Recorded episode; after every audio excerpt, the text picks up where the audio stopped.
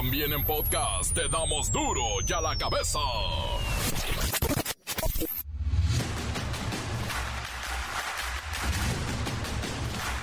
Viernes 24 de noviembre del 2023, yo soy Miguelito Comunica y esto es duro y a la cabeza, sin censura.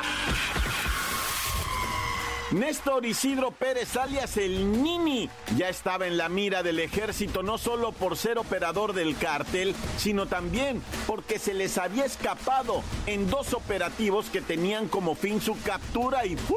hasta el peso pluma le hizo corrido. Es eh, líder de una célula, de una célula delictiva y también es el responsable de la seguridad de, este Archibaldo, del líder del grupo de los Chapitos. Eh, esta persona es eh, quien ordenó las agresiones en contra de la unidad habitacional militar ahí en Culiacán, Sinaloa de nuestros derechohabientes, de nuestras familias, eh, cuando es un área que, que, ni se encuentra resguardada por personal militar, eh, resultado de la operación que se estaba llevando a cabo en ese momento para la detención de, de Ovidio. Eh, este, él también es el que organiza eh, una serie de agresiones eh, contra el personal militar y donde nos había causado ya una cantidad importante de bajas, de heridos, perdón, y también en, creo que en el mes de marzo, si no me equivoco, marzo o mayo de este año, él ordena la ejecución de ocho personas en, en Tamazula que inicialmente habían sido secuestradas. México Unido contra la Delincuencia expone que en el país hay más de 16 millones de armas de fuego en manos de civiles, pero solo hay el registro de 2.535 en la defensa. El Pleno de la Cámara de Diputados aprobó la iniciativa del presidente López Obrador que plantea sancionar con hasta 53 años de cárcel el uso de drones con fines delictivos. De acuerdo con estadísticas publicadas por el INEGI, cada mujer en nuestro país aporta el equivalente en sueldo a 77 mil pesos mensuales por trabajo no remunerado en labores domésticas. Si se cobrara un sueldo por todo lo que se hace en casa serían 77 mil pesos cuando los hombres, con lo poco que ayudamos, no alcanzaríamos a cobrar ni los 30 mil termina la luna de miel de AMLO con la inflación y comienzan los incrementos en precios de todo. Leche, tortilla, huevo, hasta la chatarra, las papitas, los refrescos y los boletos de avión han subido de precio en serio. Jamás libera a los primeros 13 rehenes tras la tregua con Israel. Los secuestrados fueron trasladados de la franja de Gaza a la frontera con Egipto, donde los recibió la Cruz Roja y un helicóptero israelí para llevarlos de regreso a su país. Sujeto enfurecido apuñaló 20 veces a un cadenero que lo sacó de un bar en La Condesa, en la Ciudad de México. El reportero del barrio nos cuenta. La Bacha y el Cerillo ya tienen noticias del playín. ¿Por qué se llama playín el repechaje? Bueno, porque hay una formulita ahí extraña. Hoy, por cierto, para los que no recuerdan, para los que no lo vivieron, échense un clavado a YouTube y pónganle lo comía. Falleció Francis Picas, de los que le movía más recio al abanico.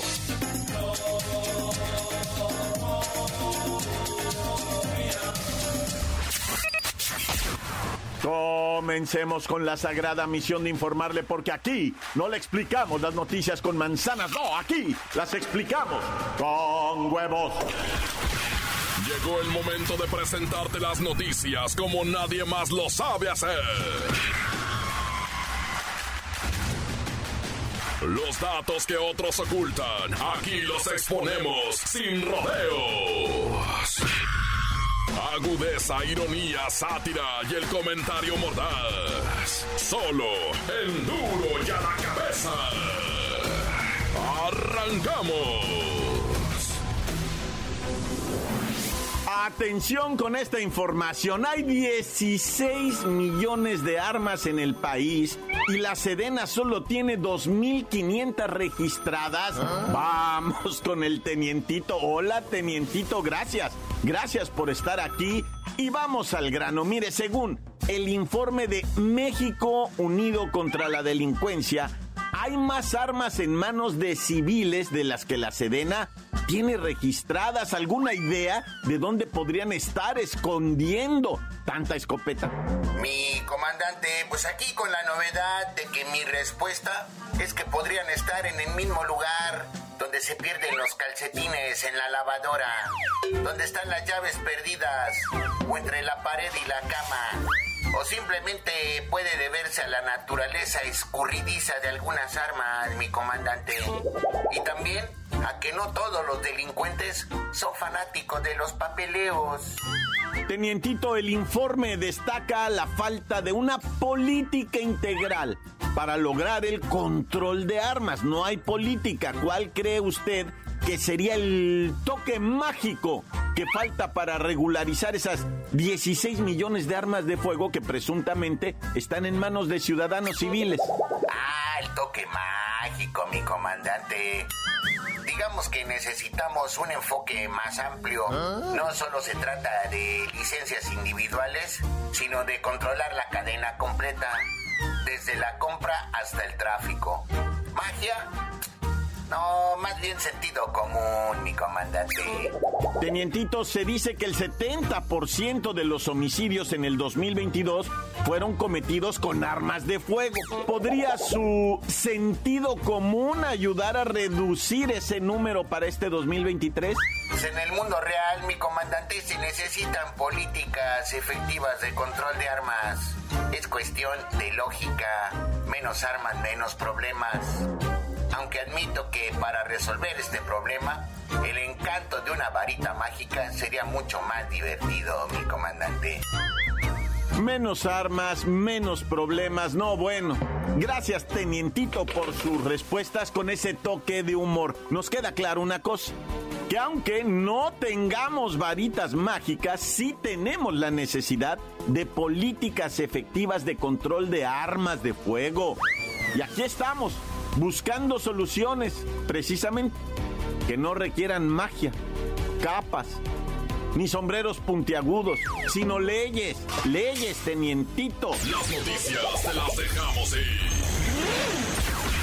y a la cabeza. Ahora vamos con Doña Luchona, quien tenemos en la línea y agradecemos que haya aceptado esta entrevista para hablar sobre la situación de las labores domésticas en México. Doña Luchona, buenas tardes. Según las estadísticas del INEGI, las mujeres en México aportan en promedio más del doble de esfuerzo en las labores domésticas que los hombres. Le pregunto, doña Luchona, ¿cómo ha sido su experiencia personal en cuanto a la distribución de responsabilidades en el hogar y cuál cree que debería ser el enfoque para lograr una mayor equidad? Una cicatriz. No paró todo el día. Soy la que prende la luz y la que la apaga. A mí, como a todas las mujeres, me toca llevar sobre los hombros la mayor carga en el hogar. Estoy tan cansada. La clave está en educar desde temprano a los chiquillos, que no sean favoritos y no son príncipes. Deben ayudar en las responsabilidades de manera pareja. Si no estás de su esclava, no. Es que las cifras indican que en promedio las mujeres dedican 16 horas de su día a la casa, al hogar. Aparte, tienen que trabajar. ¿Cómo podríamos lograr un equilibrio entre el trabajo en casa y las oportunidades laborales para las mujeres? Esto está complicado. Cámbienle a su mentalidad retrógrada en la sociedad y también en las empresas. Las mujeres somos bien capaces de desempeñarnos en cualquier chamba, pero necesitamos apoyo real. ¡Ay! ¡Me va a dar algo! si no me ayudan. No, no, no se desmaye todavía, doña Luchona. Respóndame la última preguntita. ¿Cómo cree que se puede fomentar una mayor participación de los hombres en el hogar? Ay, creo que necesitamos más campañas para romper esas ideas y mostrar que la escoba no es un arma desconocida para los hombres. Si no les va a pasar nada, agárrenla de vez en cuando. Deberíamos tener bonificaciones y vacaciones pagadas.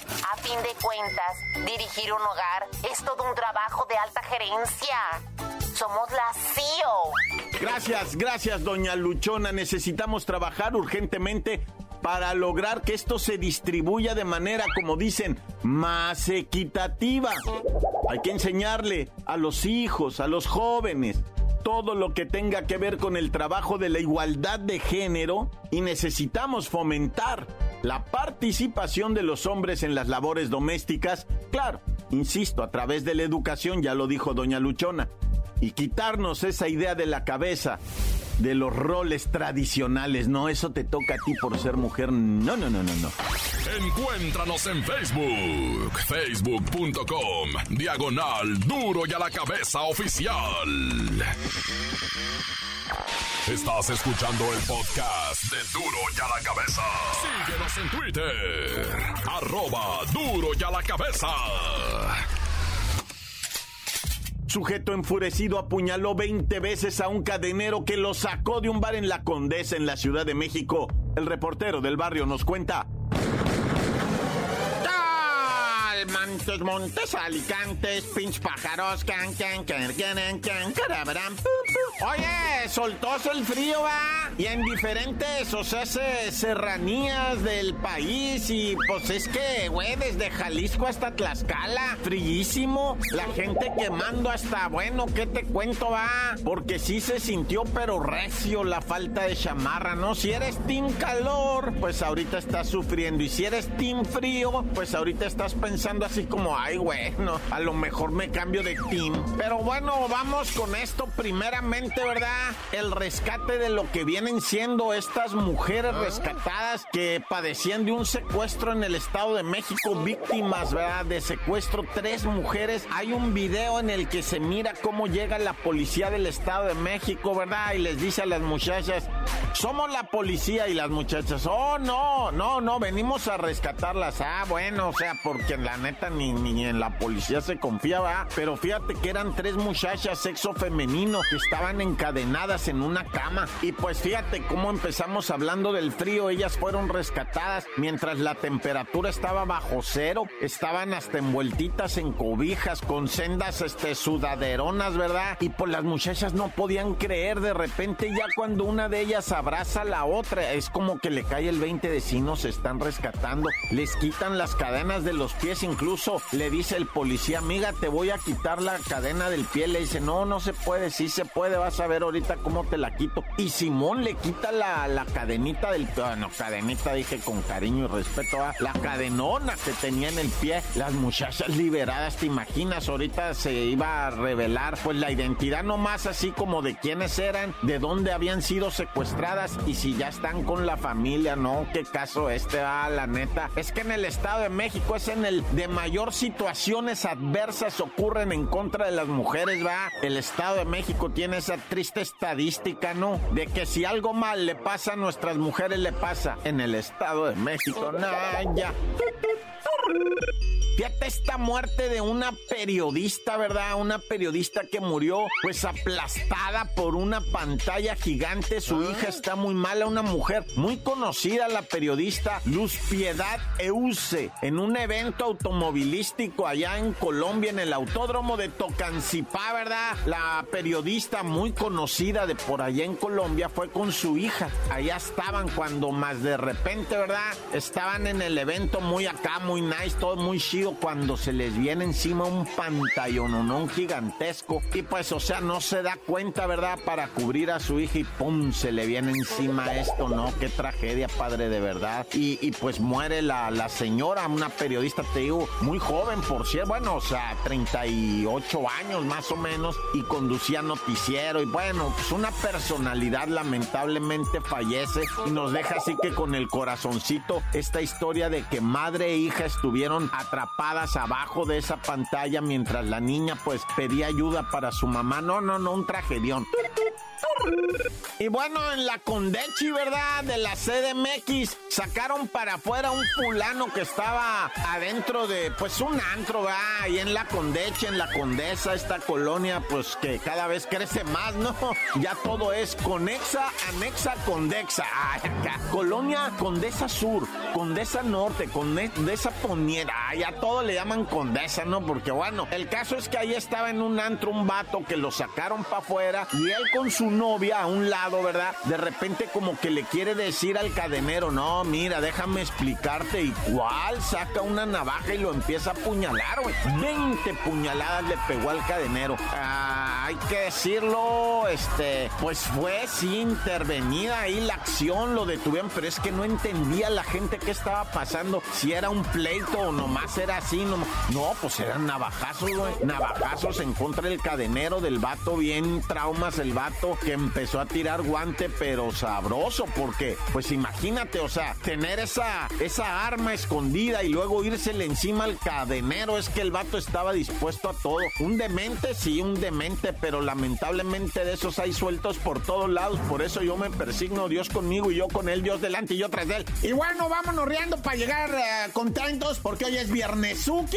y nos tenemos que ir al cantón a pegar un chagüerazo, un refino, un caguamón, un chubi, un cuicle y a dormir. ¡Tan, Se acabó corta. La nota que sacude.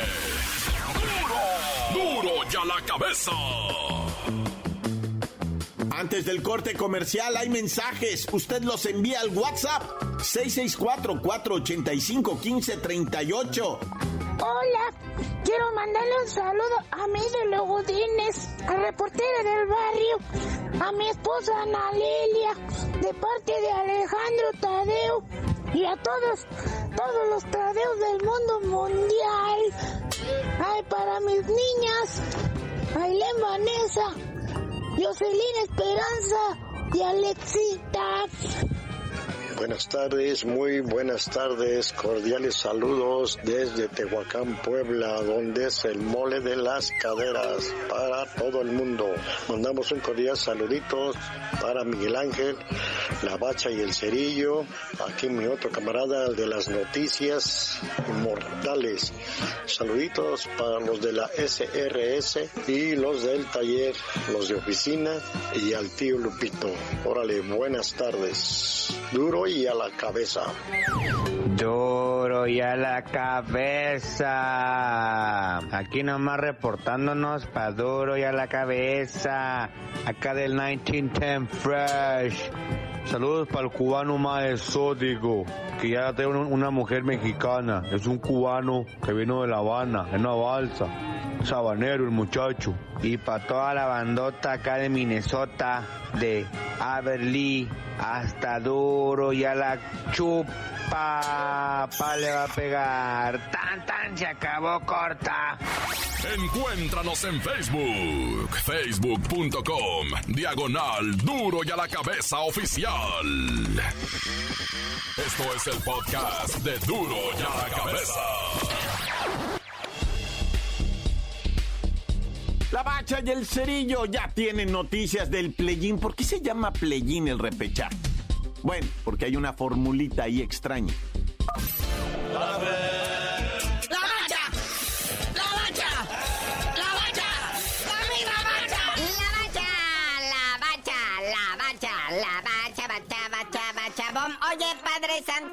Y puro, ¿qué te pareció?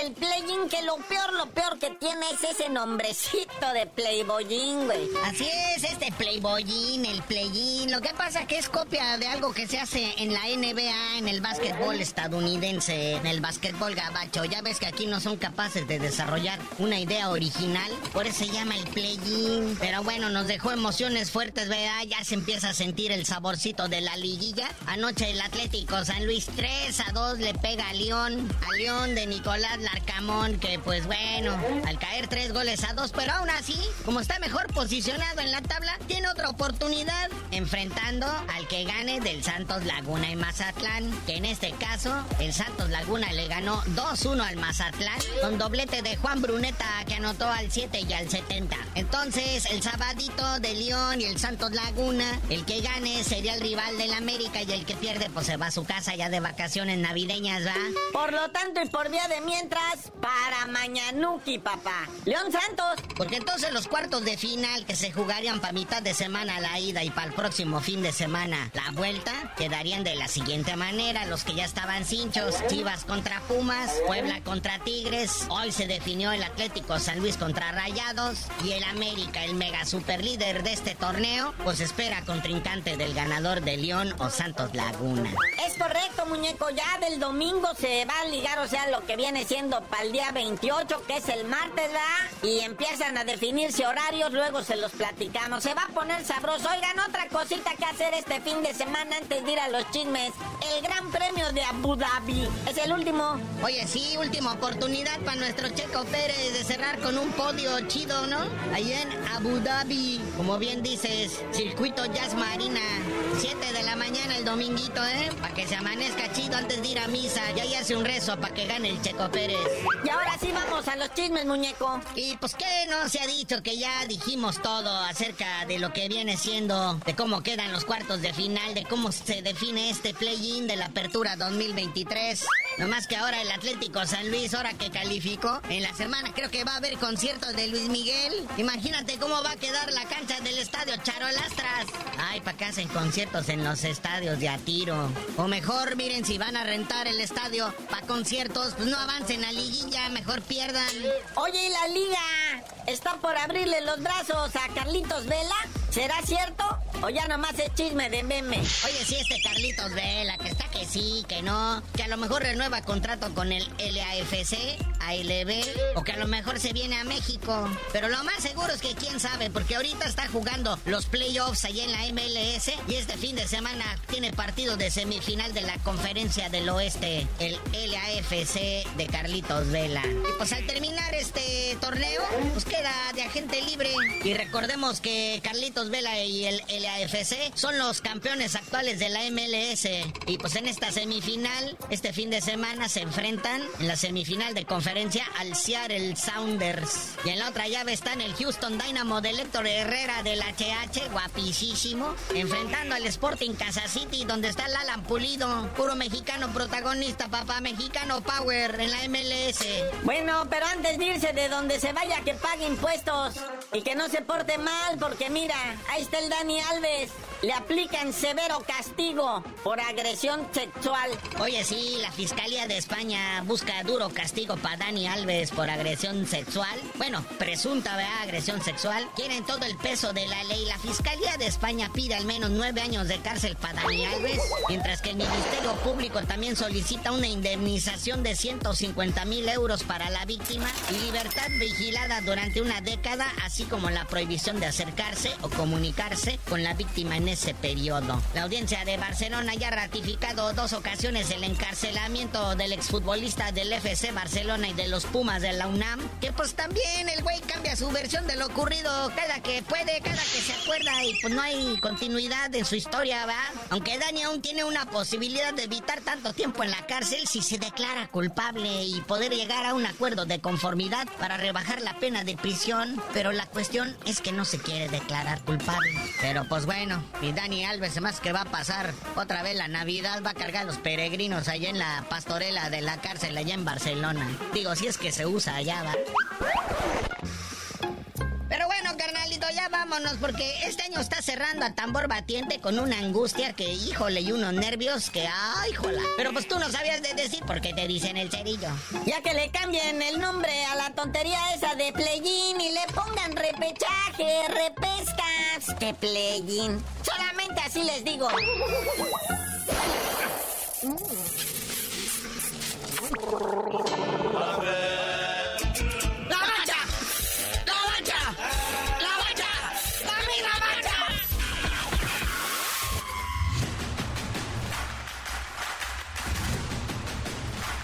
Por ahora hemos terminado. No me queda más que recordarles que en duro y a la cabeza no le explicamos las noticias con manzanas. No, aquí las explicamos a un mes de la Navidad. ¡Trin, trin, trin!